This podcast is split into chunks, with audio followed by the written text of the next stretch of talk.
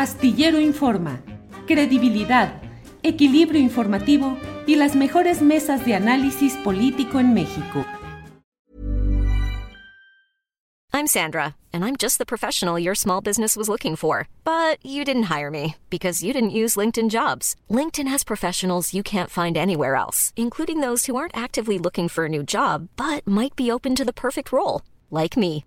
In a given month, over 70% of LinkedIn users don't visit other leading job sites. So if you're not looking on LinkedIn, you'll miss out on great candidates like Sandra. Start hiring professionals like a professional. Post your free job on linkedin.com/people today. Everyone knows therapy is great for solving problems, but getting therapy has its own problems too, like finding the right therapist, fitting into their schedule, and of course, the cost.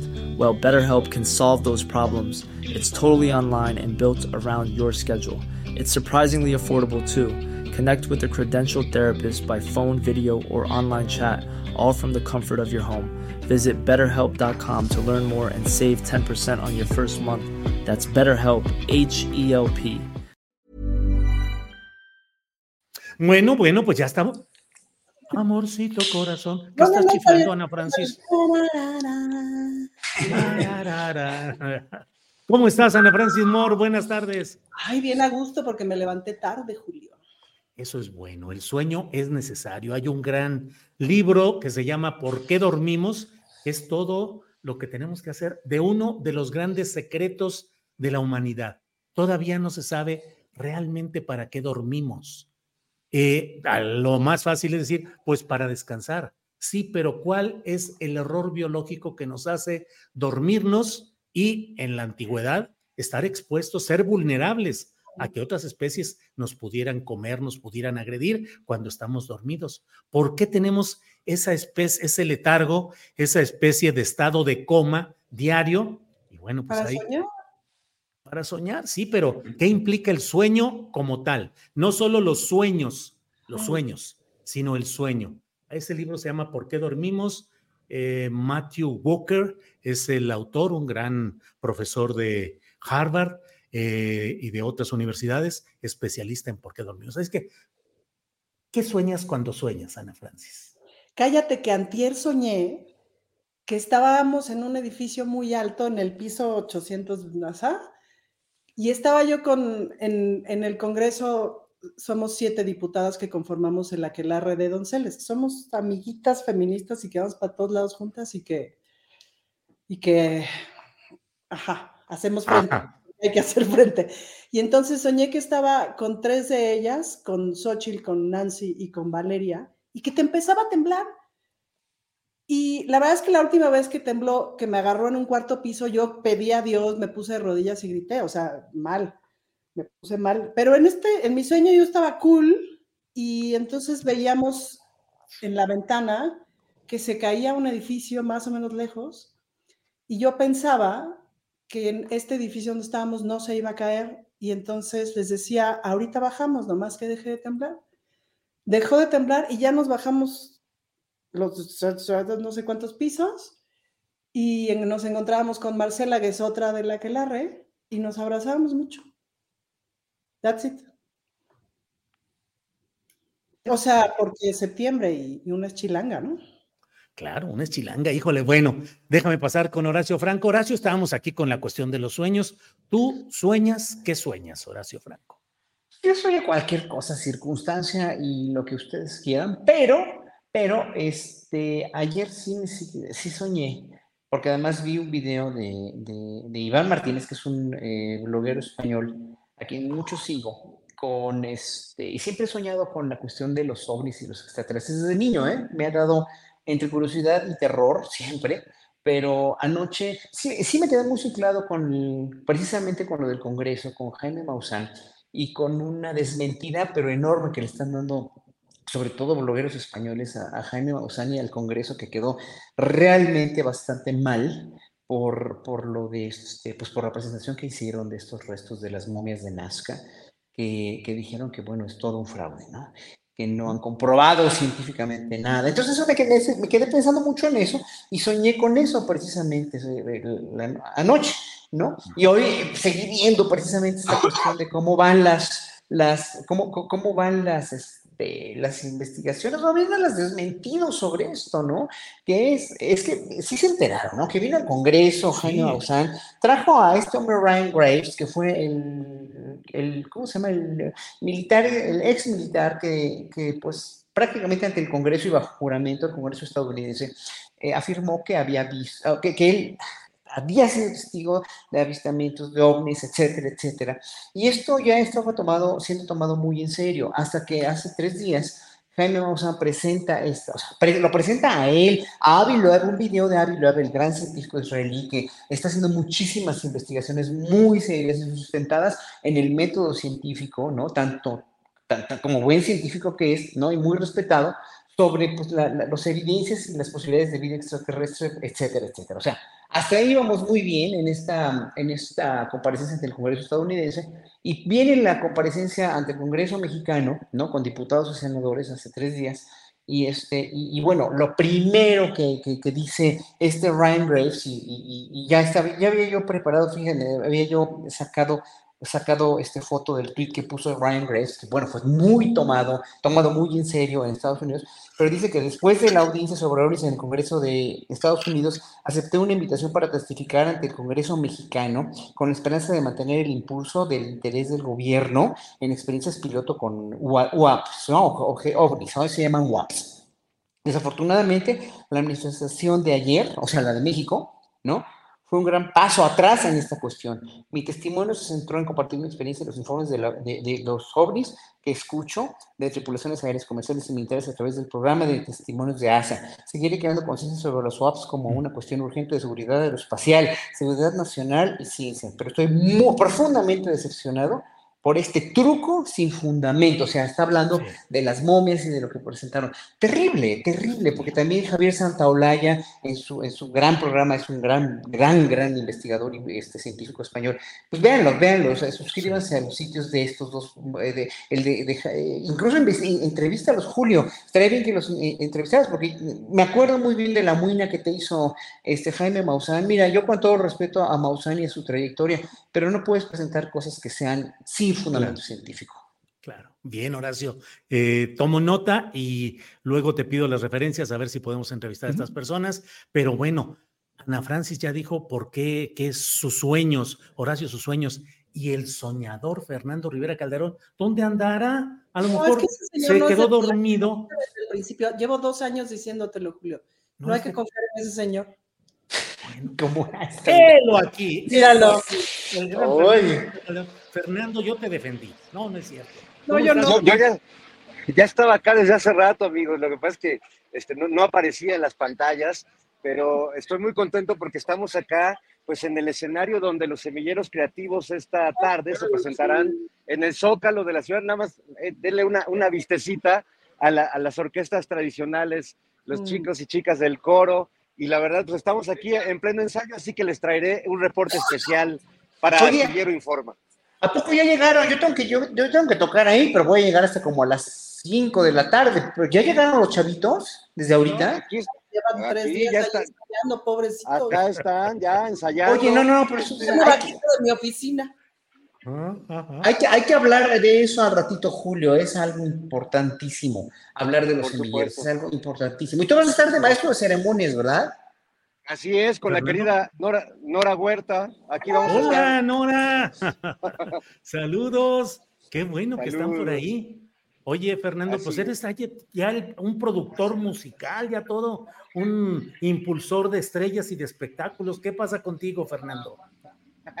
Bueno, la verdad es que ya lo habíamos hecho eso hace muchos años, Julio. Varios de los músicos que estuvimos en esta celebración eh, de la Hermandad Latinoamericana y en este momento en el que eh, pues había que recordar el 50 aniversario del golpe de Estado en Chile, que como sabemos también hay muchos medios en estos días que hacen apologías de la dictadura y le echan la culpa a Salvador Allende y a su gobierno comunista y tratan de llevar agua a su molino.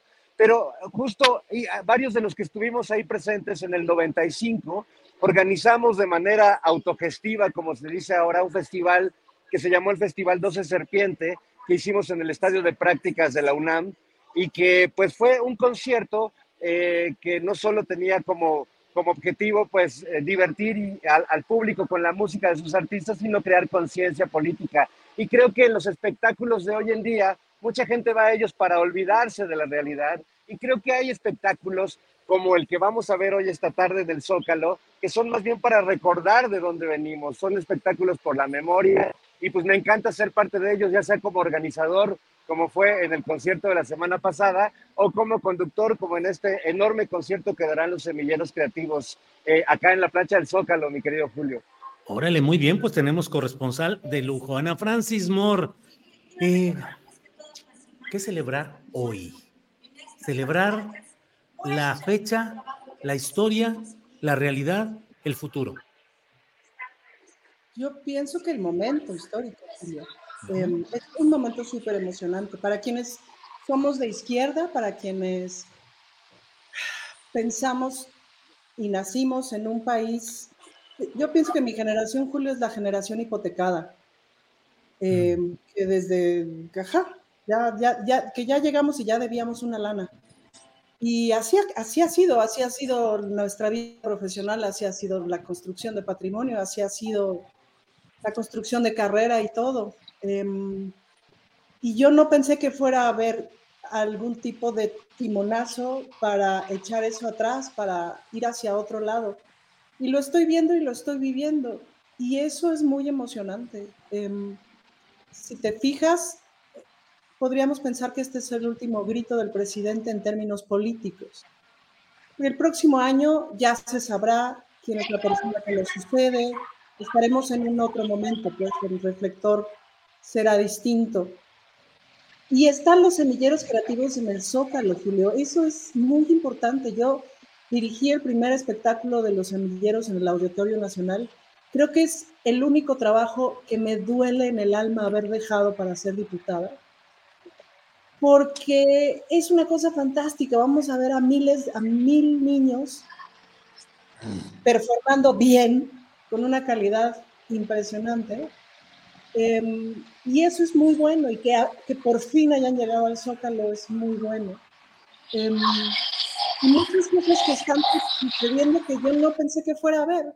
Entonces, creo que es, este momento es para celebrar este momento, y eso es fascinante claro, estoy llena de esperanza y todo, de por sí ya ven que así soy, pero, pero estoy muy emocionada por este momento y claro que por el futuro y etcétera, pero este momento lo estoy disfrutando así. Ahorita que veía que entrevistabas a Renata, pensaba yo, porque la he estado viendo pues en los programas allá ya Violeta y pensaba yo que la gran cosa para Renata es que ella está ahí disfrutando de su momento, de el momento, de nuestro momento, mientras el feminismo blanco, anquilosado del norte global, viejo, em, caduco, se está derrumbando junto al patriarcado. Y ese es el sketch que vemos en ese programa, pues, ¿no? En ese programa que ha, que ha surgido. Pero no manches, sí se siente bien estar del lado ganador, Nunca había tocado, pues, ¿no? Y está padre. Yo me quisiera tener esta cosa que soy de que no hubiera lado perdedor, me explico, pero y no creo que lo haya, pero esa es otra conversación. Pero se siente bien. Bien, Horacio Franco, ¿qué celebrar hoy? El presente, ¿cómo va el presente? ¿Cómo lo sientes este momento hoy cívico, patriótico? Horacio Franco. Mira, yo, yo siento que México está en, una, en un momento de mucha madurez eh, política en muchos aspectos, en muchos rubros. En otros no tanto. Oyendo tu charla hasta de ayer, que tengo, tengo, este, tengo muchas coincidencias, obviamente, otras no, pero yo creo que lo importante aquí es el producto de lo que ha hecho la 4T o ha logrado la 4T en estos años, hablando de lo que de lo que podíamos decir como todo un parteaguas o un hito en la gobernanza de un país como México, en los resultados que ha dado, que bueno, digo, obviamente sin mencionar nada más unos cuantos, ¿no? Lo, de, lo de la, desigualdad que ha disminuido, la cuestión de, los billones de ahorro con el combate al huachicol, los ingresos de, la población, los salarios mínimos, la brecha entre el salario, el 90% eh, de, de, alzada de los salarios mínimos, ¿no? La inversión extranjera, la deuda, la deuda que dicen que creció, pero oigan por favor las aclaraciones del subsecretario de Llorio de Hacienda eh, a, los periodistas de hace dos días, de hace, sí, de antes, para que vean precisamente y, lo explica con peras y manzanas por qué este endeudamiento que dicen que, que, que, es una deuda histórica y no sé qué, pues no es peligroso y es más que lógica, ¿no? Si uno cree en, una autoridad así, obviamente yo, yo sí creo en él y, yo creo que no nos está tomando el pelo. Pero bueno, todos los datos del INEGI, etcétera, etcétera. Bueno, yo creo que estamos en un momento muy importante. Estamos en un momento de una encrucijada política donde la oposición donde la, ponderación de Xochitl Gálvez como una candidata que no tiene nada, ¿no? Es, es, una candidata vacía, es como un tulipán, ¿no? Fuera, por fuera muy colorida, pero pues por dentro es el tulipán y no tiene nada. No tiene nada por, por, por proponer. Entonces sí estamos en una cosa, en, una, en un momento muy importante también, la, el, el, el lo, lo trascendental que puede llegar a ser que un personaje tan importante políticamente hablando eh, como Marcelo Ebrard vaya o no a un movimiento ciudadano que pues se va a echar a la Para mí es cualquier cosa que haga ahorita va a ser eh, eh, pues muy peligroso, la espada de Damocles, ¿no? Para él, para cualquier político que quiera ahorita con esos antecedentes, quedarse en Morena o, irse, pero creo que irse va a ser peor. Quedarse y pedir cierto transigencia, como lo hizo, pues como lo está haciendo Monreal, hombre, digo, vemos dónde está Monreal ahorita. Pues, es reconocer también muchas cosas, pero también, obviamente, pues sabe que no le conviene, no le conviene para nada políticamente hablando de Morena, entonces, bueno, estamos en esas épocas de definiciones que ya ahorita en el ocaso de un sexenio, porque ya es el ocaso del sexenio, están, este, de veras, eh, eh, pues muy candentes y muy en boca de todos, ¿no? Todo lo que haga Xochitl va a ser en la, va a estar en la lupa, bueno, y luego, y de los semilleros, no sé si tenga después tiempecito que me des, porque es muy importante que la gente se entere de qué es, son los semilleros, pero ¿sabes qué, Julio? De que los artistas que se sienten resentidos con este gobierno dejen, dejen de lado sus quejas, porque en todos los artistas, a pesar de que hemos tenido menos trabajo, ha habido más, más, más, este, pues sí, más austeridad con la cuestión de cómo se gastaban antes en los eventos artísticos patrocinados por los gobiernos, no nada más por el gobierno federal, sino los estatales pero se, quejan mucho y no ha habido, no han dejado de dar becas, pero luego hablamos de eso. Muy bien, gracias Horacio. Fernando Rivera Calderón, que sigue vigilando, supervisando, dando instrucciones, organizando. Perdón. Nos está mareando este señor. Nos está mareando, nos está mareando, nada más. Fernando Rivera, ¿qué celebrar hoy exactamente? Ah, bueno, yo creo que sí hay muchas cosas que celebrar. Yo celebro siempre la riqueza de este país, que son países del uno. Me encanta la gente de México, gracias a, primero, a mi, a mi experiencia como reportero y periodista durante muchos años, y luego como músico, eh, como artista, pues me ha tocado recorrer muchas y en todos lados encontrar una enorme generosidad, una, enorme eh, pues una vida de, personas hechas de una manera increíble. Yo amo este país, eh, a donde quiera que voy, así como hay gente que solo ve lo malo y solo ve este, gente que no le gusta, pues en mi caso, a donde voy siempre encuentro gente con la que me reconozco, aunque sean norteños y hablen así como, como Jaradón, o sean del sur, o sean del centro, a mí me encanta la gente de este país.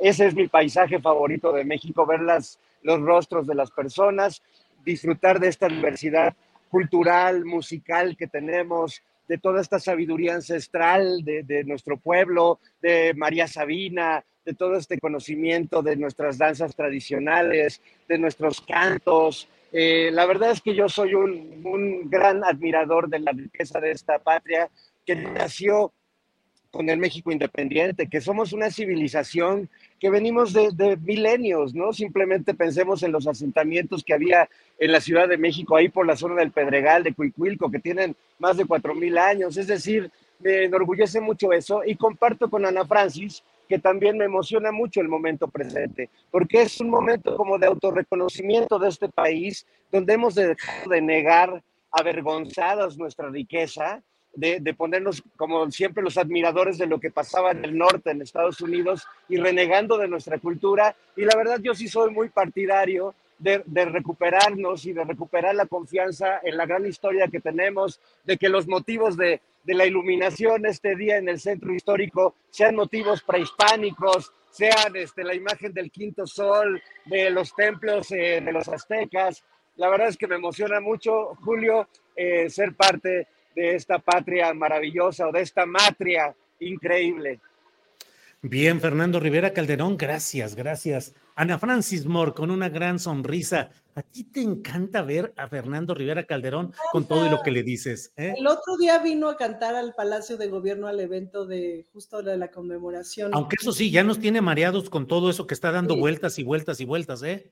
Ajá. Y entonces nomás le gritaba yo así desde abajo del escenario, le gritaba yo, quiero foto con el artista.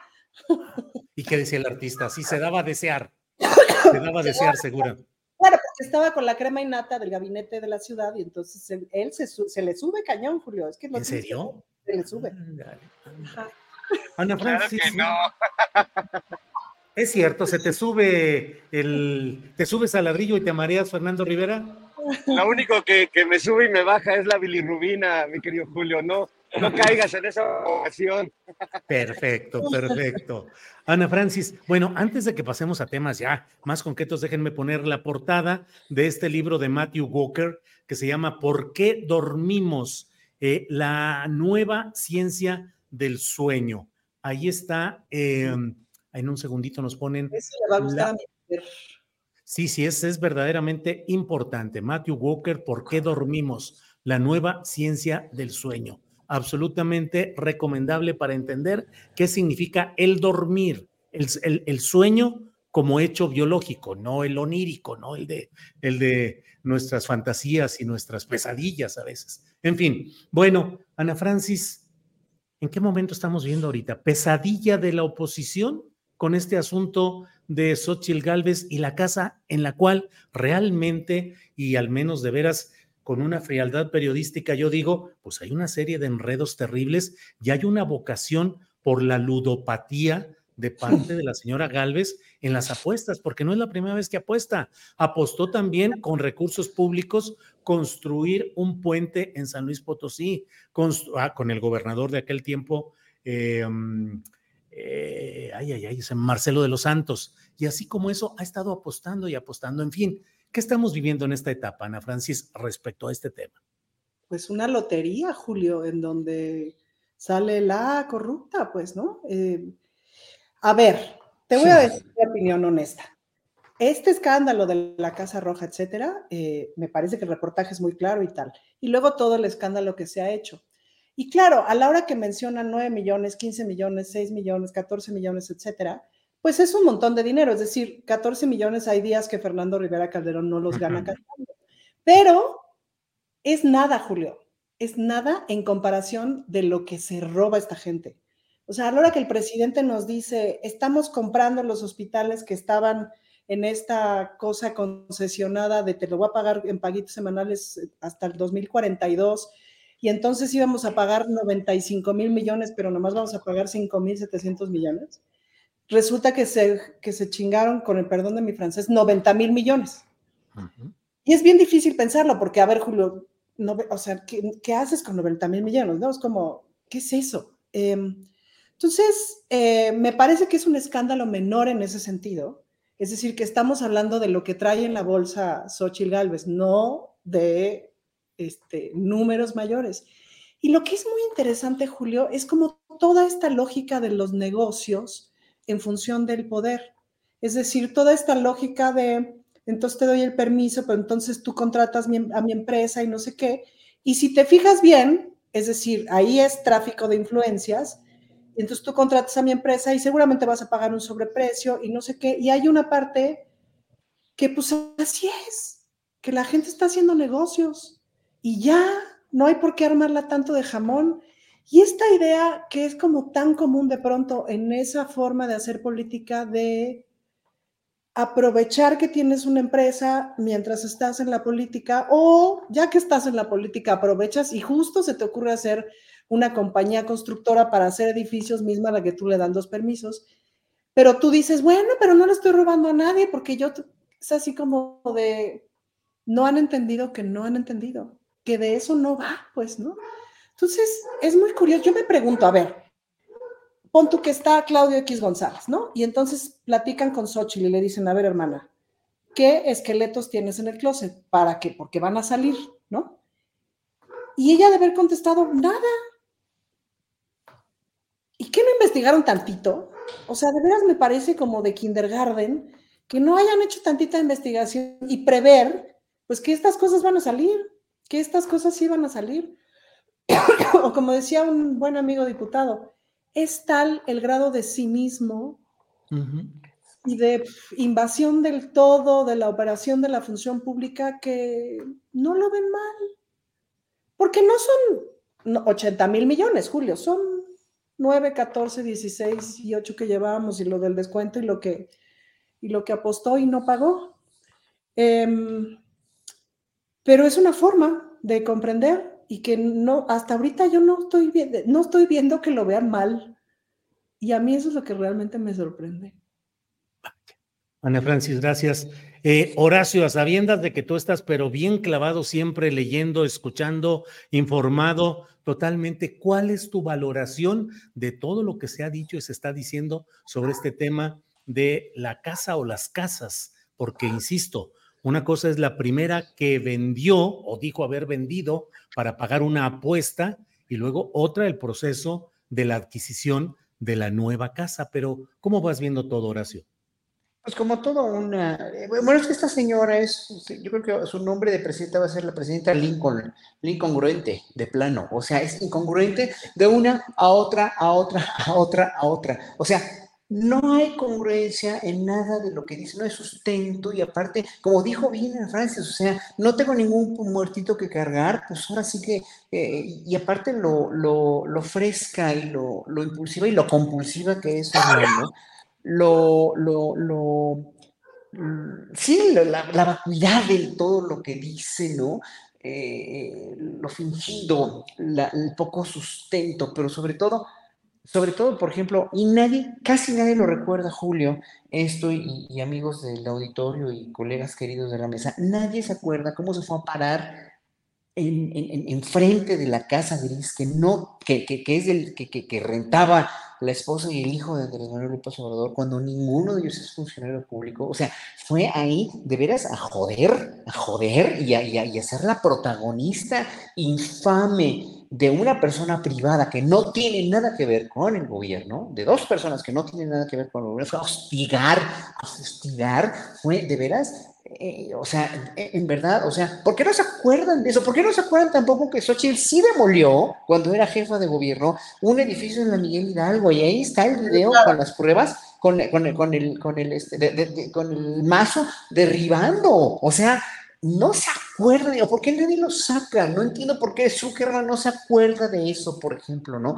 O sea, y ahora resulta que es una cuestión privada la de su casa. No, señora Galvez, no es privada porque es usted funcionaria pública y no ha renunciado.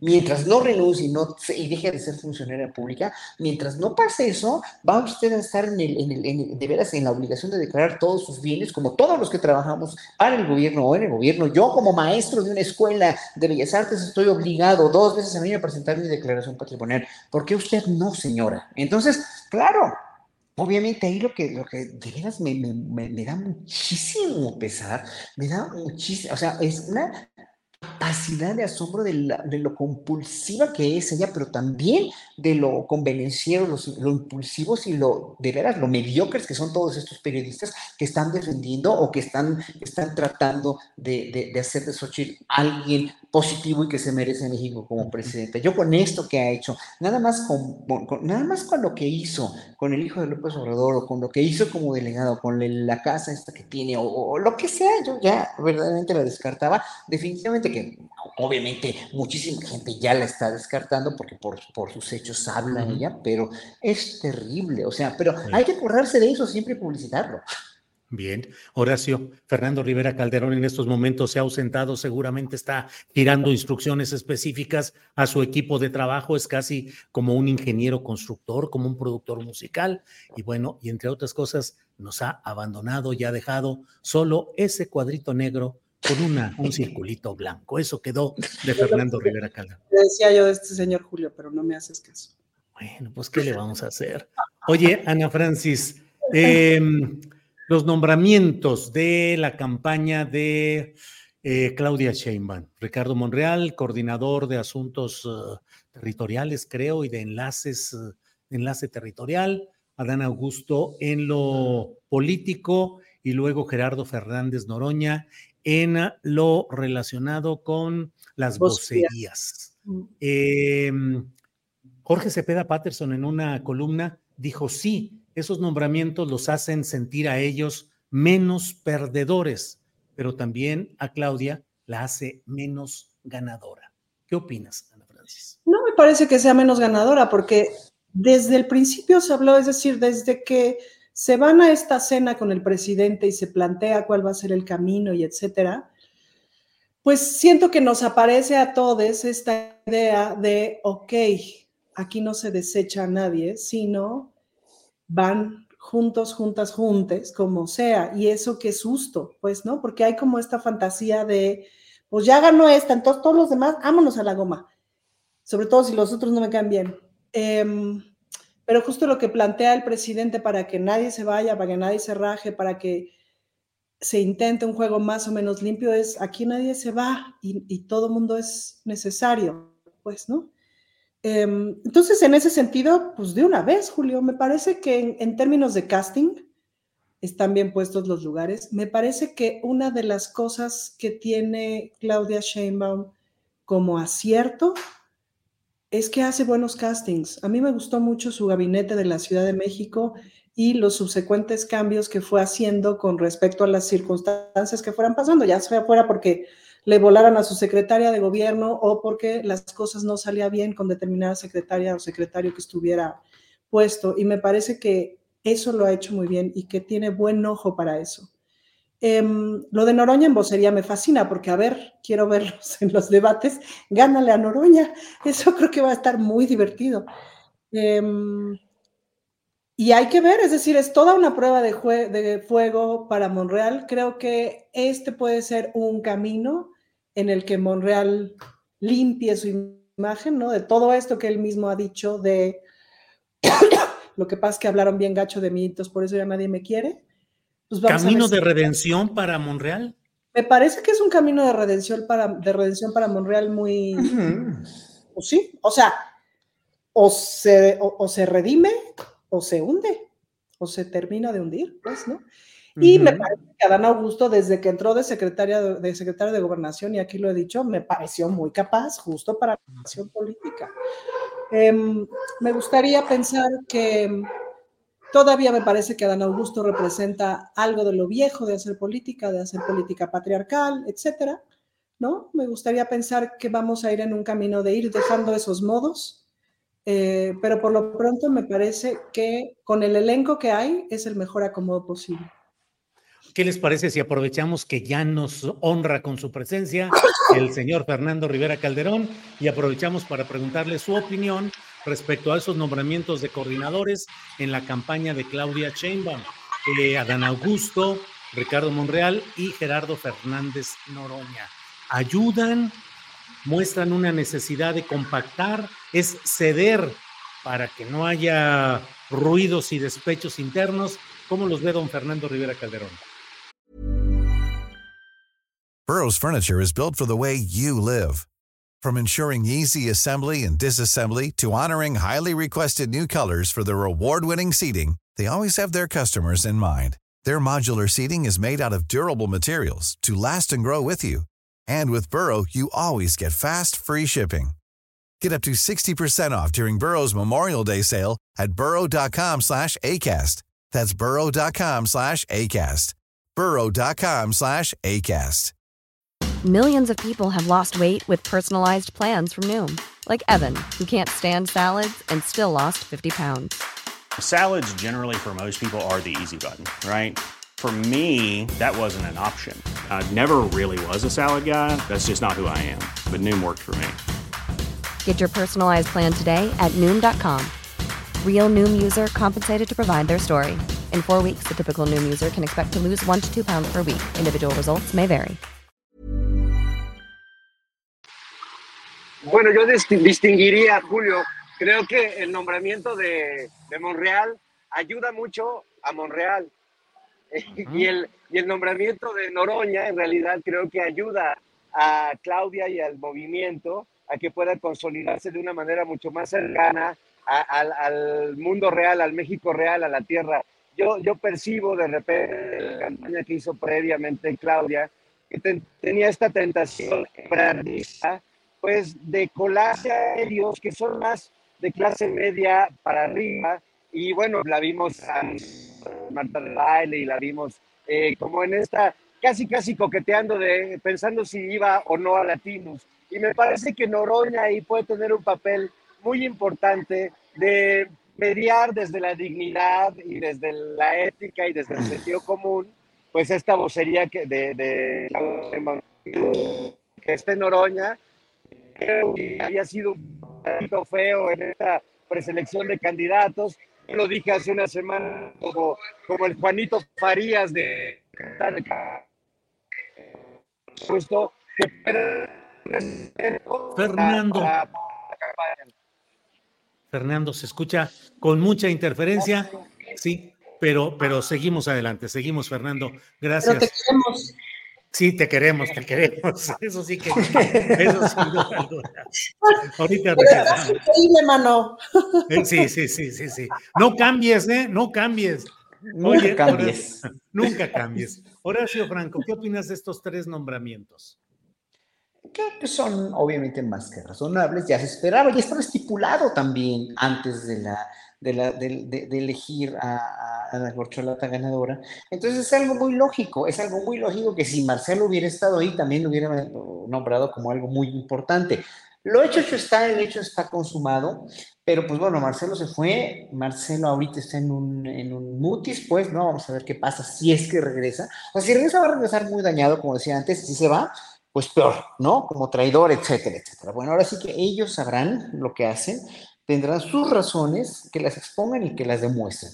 Pero el hecho de que haya nombrado a Gerardo, a Gerardo Fernández Noroña, eh, es, en verdad es un gran acierto, porque Fernando, eh, Gerardo, perdón, lo que ha hecho eh, Noroña en esta campaña es demostrar que no nada más es un político aguerrido, con un sustento, sí, cultural, político, emocional, además de templanza, de honestidad eh, bastante fuerte, o sea, es una persona en la cual sí, sí, pues, a la cual sí queremos como político en este país, la gente de izquierda, pero a partir de la campaña tan austera, a partir de todos los aciertos que tuvo en su campaña, ¿no? Con el Noroña Bus, etcétera, etcétera, pues, ¿no? Eh, demostró que sí es una persona, eh, no sé, que se puede sostener y que puede ser, hacer un muy buen papel. O sea, mientras más eh, pasa el tiempo, más criticables son todos estos insultos que le profirieron en, las diputadas panistas y bueno, todos los que lo insultaban y lo, le, lo ponían en, tela de juicio, pero es una gente bastante congruente, ¿no? aunque sea de izquierda y si tiene dinero para pagarse un avión en primera clase es su problema, ¿no? No está robando, ¿no? Entonces, yo estoy seguro que el papel de Noroña es muy bueno. El papel de Monreal, pues es redimirse el mismo, como dijo bien Ana Francis, o sea, no hay otra manera. Monreal está en un callejón sin salida.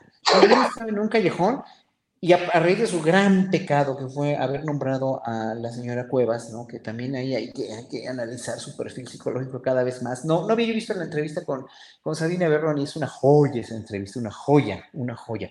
Este, pues para ver por qué es como es, ¿no? Sandra Cuevas. Y Monreal que la pone ahí, pues está pagando un precio alto, pues, ¿no? Hay que ver qué quiere Noroña después, hay que ver cuáles son sus pretensiones, porque como buen político de cepa, de cepa la bola que, quiere, ¿verdad? Es muy buena cepa, ¿no? Eh, tiene que ver que, que él, este, eh, que va a decidir eh, si, le ofrecen algún nombramiento importante dentro del gabinete.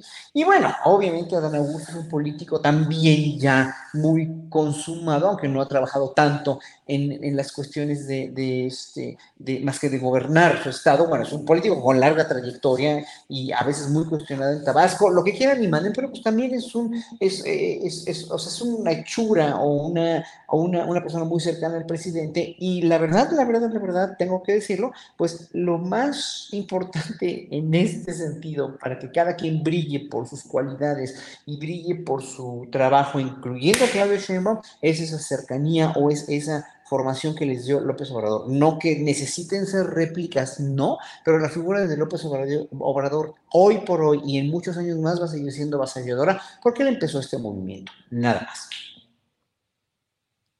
Muy bien, Horacio Franco. Ya está por ahí Fernando Rivera Calderón. ¿Ya habrá regresado bien tu señal, Fernando? Pues es que están, están justo probando en este momento, así que de repente va y viene, mi querido Julio. Bueno. Pero lo eh, intentaré, pues lo intentaré. Bueno, seguimos ahorita. Déjame ir con Ana Francis. Regresamos contigo, Fernando. Ana Francis, Demócratas, Peña Nieto y Alfredo del Mazo, ¿qué opinas del reconocimiento que les hizo ayer el presidente López Obrador en la toma de posesión de Delfina Gómez, reconociendo que no hicieron fraude electoral y expresando la palabra demócratas? De pie, además, en la recepción de Alfredo del Mazo en el presidium, el propio presidente de pie aplaudiendo. Yo creo que el presidente es un maestro de la gobernabilidad y que el mayor problema del Estado de México ahorita va a ser la gobernabilidad lo que yo vi en el Estado de México, que me fui a cazar mapaches, es claro que hubo un pequeño fraude, no un fraude monumental, pero sí le echamos un fraude de, pues si eran de a 5 mil pesos el voto y ves que desaparecieron 5 mil millones, ¿cómo, ¿cómo fue? Entonces, ahí hay un fraude como de un millón de votos. Pero ¿a poco eh, la gobernabilidad necesita echarle porras en público a estos? Yo pienso que sí, porque hay mucha gente prista, Julio, que puede ponerse a incendiar cosas está, por ejemplo, la policía, el equivalente a la PFP, pero del Estado de México, que es una fuerza y es una fuerza importante, y es priista. O sea, en la función pública del Estado de México hay gente priista, que si se les da la gana, la cosa no va a salir bien, pues, ¿no? Entonces sí me parece que hay un, una especie como de calmar las aguas y de hacer pactos, pues, de no tocar a Peña Nieto, de no tocar a Del Mazo, en aras de conservar la estabilidad. ¿Eso está bien, no tocarlos? Me parece que es lo posible.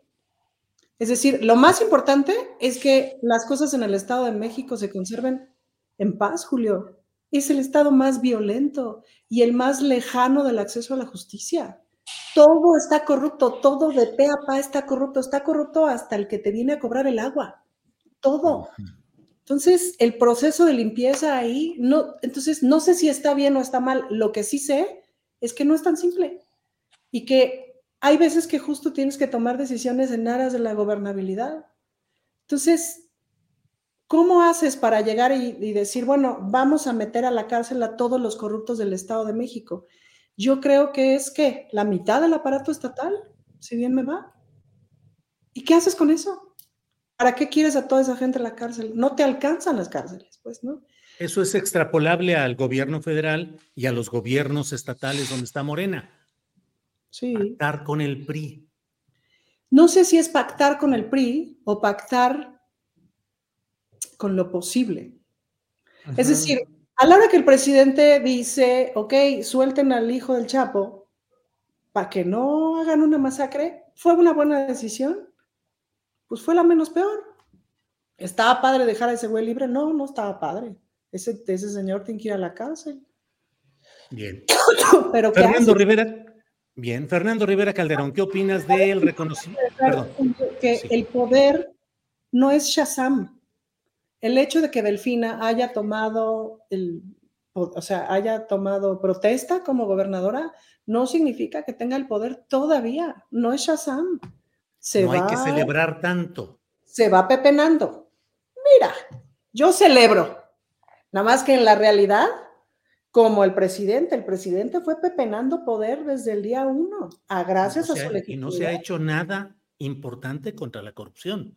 No hay ejemplos de una lucha contundente con ejemplos concretos contra la corrupción. No se ha hecho nada para castigar a los del pasado, lo cual no quiere decir que no se haya limpiado un montón la práctica de la función pública y la práctica de los de arriba de la función pública sobre todo. Y mucho de la práctica de la función pública. Si no, no te explicas de dónde ha salido el dinero para tanto programa social.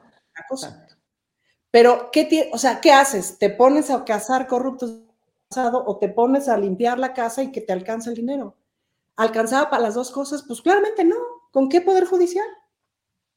Bien, como siempre digo en estas mesas, yo no estoy para debatir, sino para poner los temas. Tengo mi punto de vista fuerte y firme, pero no es el momento. O sea, yo soy simplemente aquí el conductor y el moderador. Fernando,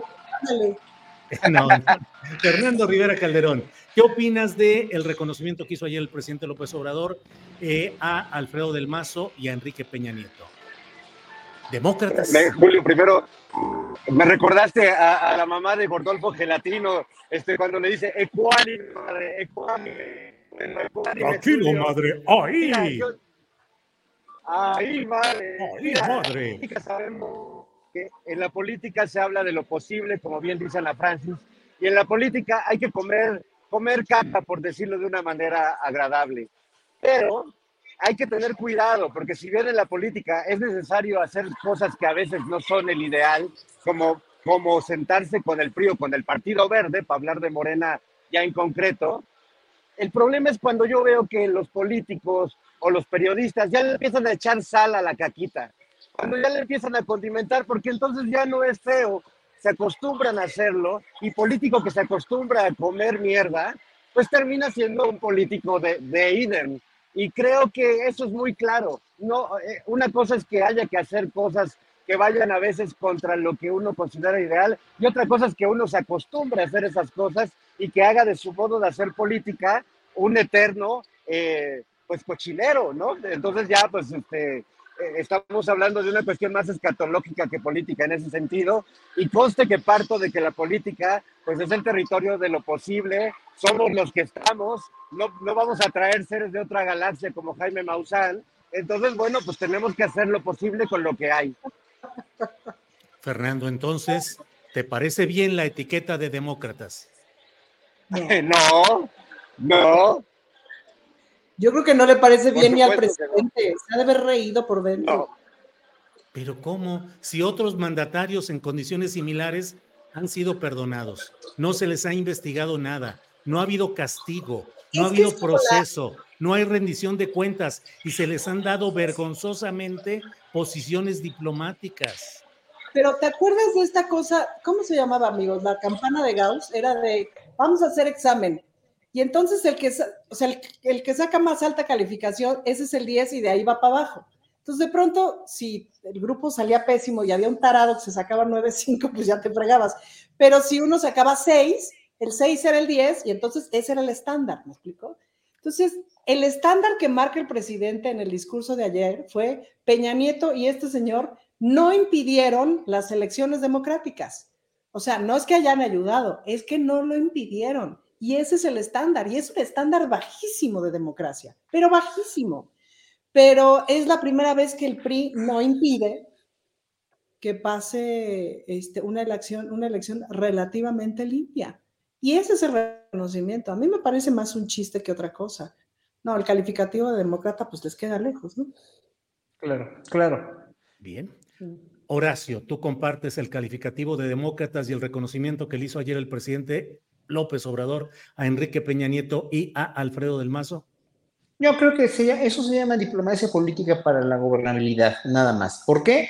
Porque no es nada más un, estado en el que estaba, eh, estaba permeado por una mentalidad de corrupción y de tranza, como el Estado de México, es todo el país, Julio. Son años enteros de no cultura, como dijo Peña Nieto, sí, de educación, más bien de costumbre, de usos y costumbres, donde todos, gobierno, escuelas, hospitales, todo, todo, todo era corrupción, el mismo pueblo pues, con las, las para, para poder lograr un puesto en la escuela o pagar una multa o no pagarla más bien, etcétera, etcétera. Pues todo era, era una, una una vorágine entera en la que vivíamos inmersos todos los mexicanos, una costumbre, estábamos resignados a que esto así tenía que ser, porque el gobierno era corrupto y nosotros tenemos que ser corruptos y la policía es corrupta y todo es corrupción. Por eso también yo creo que muchos crecimos eh, queriéndonos largar en un momento de este país donde, donde funcionaran las leyes. Por eso los, los connacionales que se fueron a trabajar a Estados Unidos respetaban las leyes allá y aquí venían y hacían lo que se les daba la gana porque aquí se podía corromper y aquí este país era un país de destrozo y de, donde podías tú orinarte en, la vía libre o tirar basura y nadie te decía nada. O si te decían algo, si te llevaban al bote, pues comprabas el, el policía o lo que sea, ¿no? Entonces, con esos antecedentes que teníamos de una democracia destruida, derruida y imposibilitada, además muy enferma, ¿no? Era una, que es que democracia, porque era una dictadura, lo que, lo que descubre López Obrador cuando llega a la presidencia es eso, más el crimen organizado, a todo lo que da así aferrado al poder económico que que, tienen y por eso, pues obviamente, no es que militarizar al país nada más así como así, porque ya vi en campaña que no, y López Obrador es un hombre congruente que, que, lo que promete o lo que dice lo cumple, pero esta vez no lo pudo cumplir porque era tal el poder del crimen organizado que pues, no, no, tuvo más que recular y decir, híjole, es que esto está muy mal. Igual con esto, igual con estos expresidentes, o sea, ahorita y claro, él para suavizar las cosas, para, para inventar, el, inventar el eufemismo de que este, no es muy fuerte la venganza. Pues no, no es su fuerte la venganza, pero sí tendría que ser su fuerte la justicia. Nada más que hacer justicia con toda esta gente de, destaparía un montón de cloacas. Y además no puede, porque el Poder Judicial no lo va a ayudar. O sea, toda esta gente le da millones de millones de pesos. Miren, miren a Sochi, miren a Salinas Pliego con esta, con, con, con, la senadora, ¿no? Con la senadora, este, eh, este Citlali Hernández. O sea, ¿por qué el Poder Judicial es así? ¿Por qué nada más ayuda a los ricos millonarios? O sea, qué, qué, qué horror. O sea, estamos inermes. El mismo presidente está inerme ante un Poder Judicial disfuncional. Entonces, meter en la cárcel que nosotros, el pueblo, estamos sangrientos, no, perdón, estamos sedientos de, de, verlos en la cárcel, estamos, claro, sí estamos sedientos, pero no se va a hacer ahorita porque no puede ser ahorita, porque primero tienen que limpiar. En primer lugar, bueno, toda la obra pública que bien dijo Ana Francis se ha logrado con la no corrupción de este gobierno actual, pero ya veremos el siguiente o la siguiente presidenta cómo va a ser ya con un poder judicial más funcional para poder ir empezando a meter a la cárcel a estos para que no, y además que no puedan comprar la justicia. Hombre, si ahorita meten a la cárcel a Peña Nieto por todas las tranzas que hizo, en dos horas sale, hombre, porque, o sea, porque no, porque ya sabemos cómo se les hace el Poder Judicial. Entonces, yo por eso tu, videocharla de ayer la, la, vi, me gustó mucho, o sea, sí te entiendo lo que dices, o sea, totalmente de acuerdo con que sí, aparentemente no se ha hecho nada por la corrupción, pero sí mucha gente del pueblo ya está pensándola más, ya está tratando de vivir de otra manera, simplemente por, por cómo, cómo se le plantean las cosas. Lo que pasa es que el castigar al de hacer unos juicios de Nuremberg aquí como debería ser con toda esta gente, pues no le saldría el presidente ni loco, porque el Poder Judicial está totalmente podrido y corrompido y lo vemos día con día. Eso es lo único. Yo estoy de acuerdo contigo. Ese debe, debería estar en la cárcel toda esa gente. Claro que sí, soñamos con eso. Pero además, cuando eh, eh, hay una votación para eso, no vamos a votar, pues también imagínense qué mal, qué oso, qué oso de nosotros como pueblo, ¿no?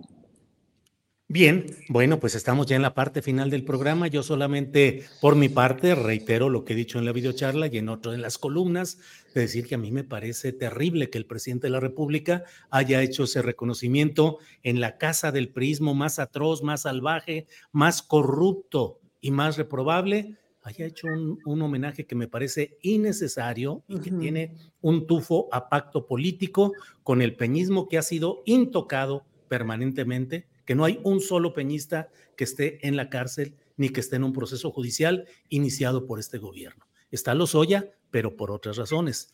Eh, y me parece que no es suficiente eh, decir que el Poder Judicial está mal. Está mal la Fiscalía General de la República, las fiscalías estatales, y creo que en, en la lucha contra la corrupción debe haber un ejemplo pedagógico O sea, no se le puede pedir a la gente una lucha contra la corrupción cuando los corruptos siguen libres e impunes y sobre todo celebrados y eventualmente premiados.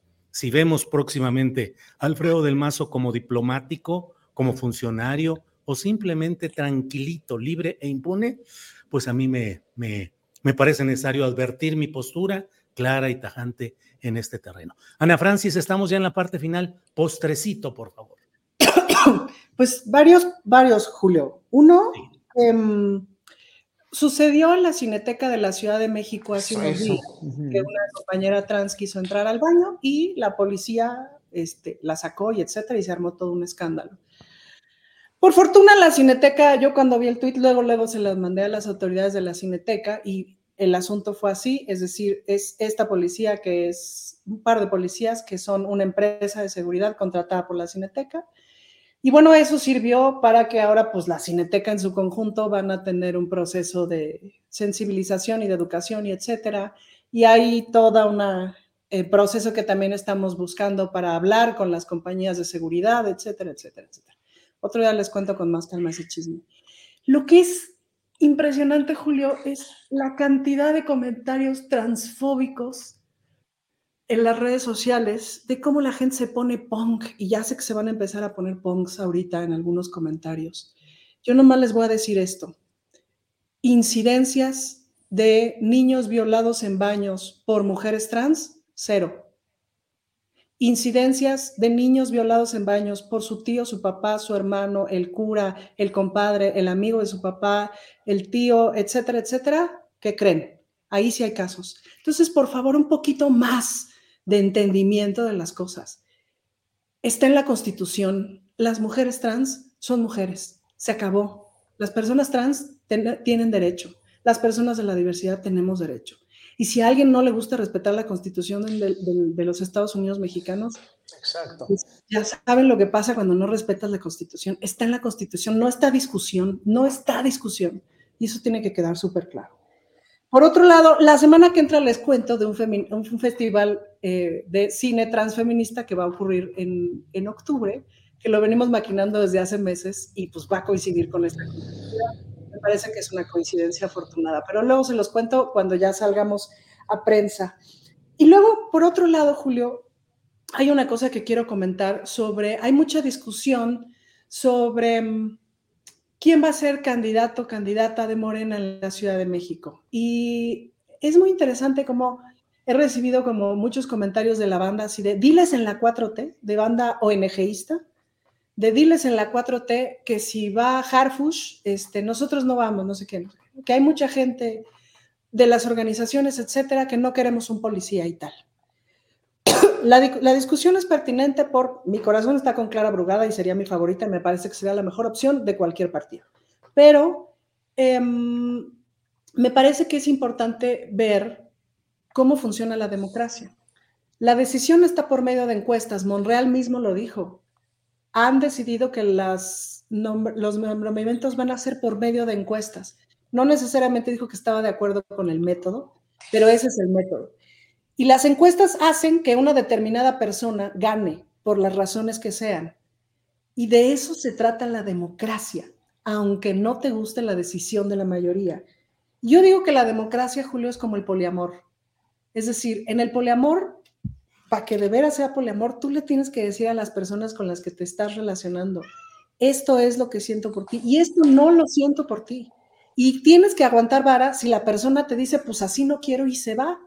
Porque generalmente en el entendido del amor, tú le echas, le echas labia y le echas toda la construcción posible para que te den unos besos, pues, ¿no? Pero no necesariamente le echas verdad. Y la democracia es así y es, a veces, este, se escucha mucho decir esto de es que la gente lo va a escoger por esto, por guapo, por lo otro, por aquello, no sé qué. Y el presidente todo el tiempo ha dicho, hay que confiar en el pueblo, hay que confiar en el pueblo. Y, y, a mí misma se me hace como de pronto muy difícil con estas cosas, pues, ¿no?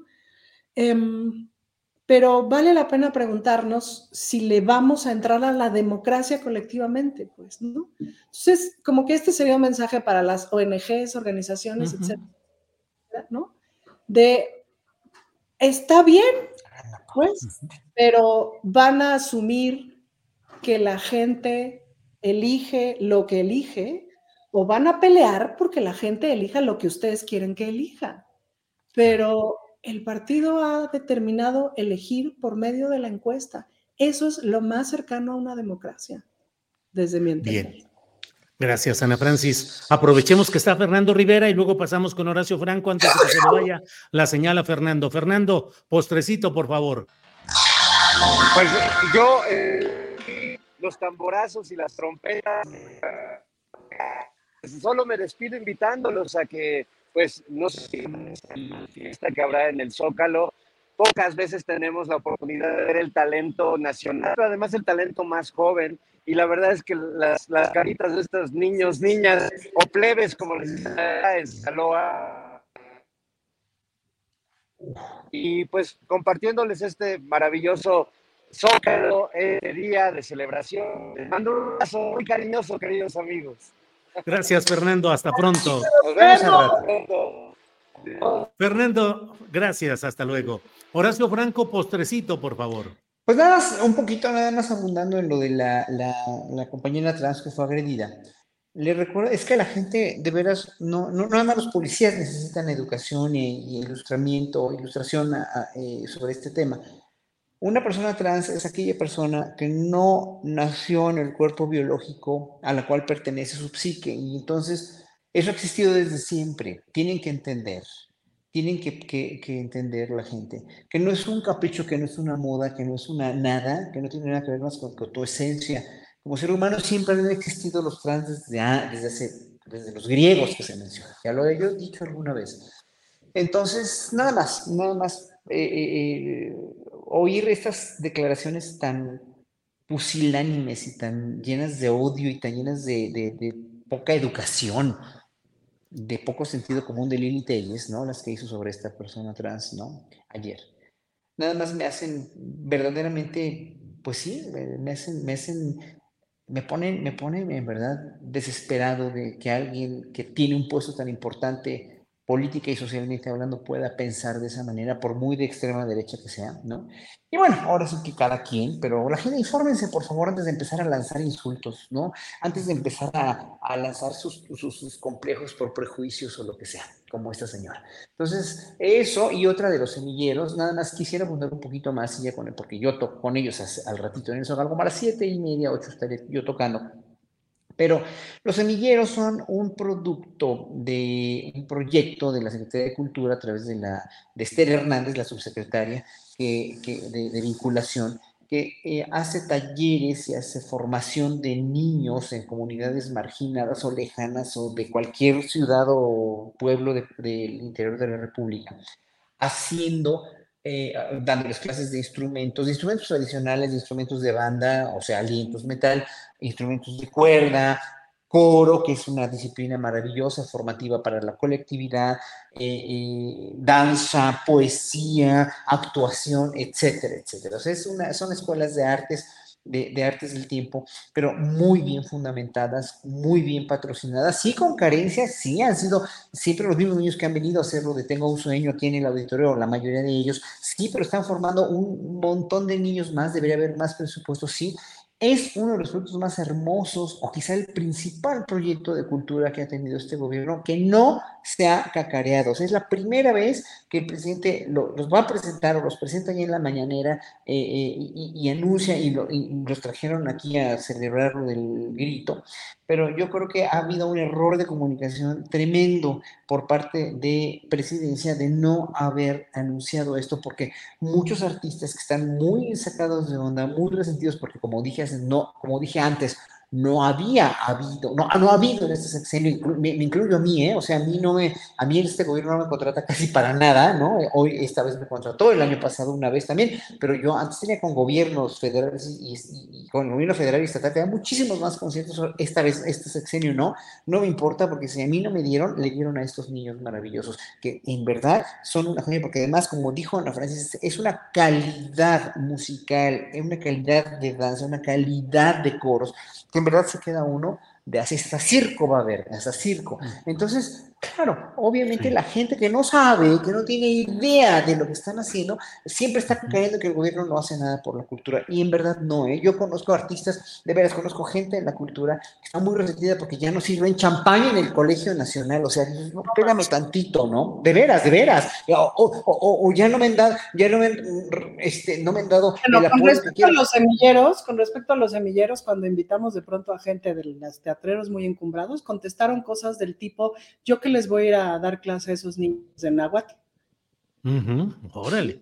Bueno, en fin, es un proyecto muy importante, muy importante y, que en verdad los artistas lo tienen que conocer para que vean que este gobierno está haciendo mucho de lo que nunca hizo por ningún niño en provincia y en comunidades marginadas, lo está haciendo ahorita. Y en verdad cuando te das cuenta y eres artista sensible, te callas la boca y dices, híjole, qué, o sea, qué, qué estúpido fui de no haber reconocido. Pero si ellos no saben, porque el presidente no lo anuncia, porque los medios no lo anuncian, claro, pues no, lo van a saber nunca. El presidente tiene que anunciar mucho más esto. Y, y, pero en vez del Grupo Frontera o anunciarlo con tanto garbo y con tanto, o los otros grupos que ha presentado, que presenten más estos niños. Hombre, yo lo pondré cuando presentó el año pasado, el Día de las Madres, un grupo de soneros jarochos cantando y bailando y haciendo el tablao ahí en, la, en, la dije, qué maravilla, ojalá que lo hagan siempre. Pero cuando presentaba el presidente estas músicas de banda para, para enaltecer los textos que no eran violentos, sí, pero con unas bandas que dices, no, por favor, o sea, estos niños,